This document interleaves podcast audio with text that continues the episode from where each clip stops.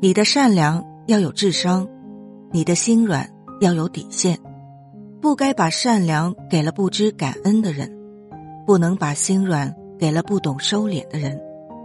善良的前提要保证自己不受伤害，心软的同时要看清楚对方什么人。人生不易，不要太为难自己，享受当下。人活于世，总会有很多事情办不到、完不成。余生很长，慢慢来，别慌张，别太忙。工作之余，生活之外，记得去追逐自己喜欢的事情。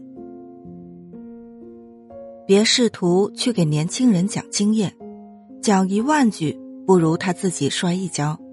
眼泪教他做人，后悔帮他成长，疼痛才是最好的老师。